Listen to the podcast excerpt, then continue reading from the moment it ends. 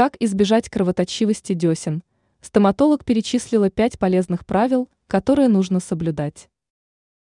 Предотвратить проблему достаточно просто. Нужно лишь соблюдать несколько простых правил.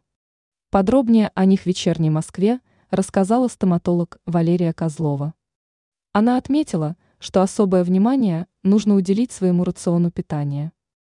Должно быть достаточное количество овощей, фруктов и витаминов. Упор надо делать на продукты, которые богаты витамином С. Важно также следить за уровнем сахара в крови.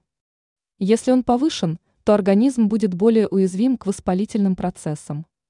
Периодически необходимо посещать стоматолога, а также надо помнить про правильный домашний уход. Чистить зубы следует дважды в день. При этом надо использовать зубную нить и другие средства, которые рекомендуют стоматологи.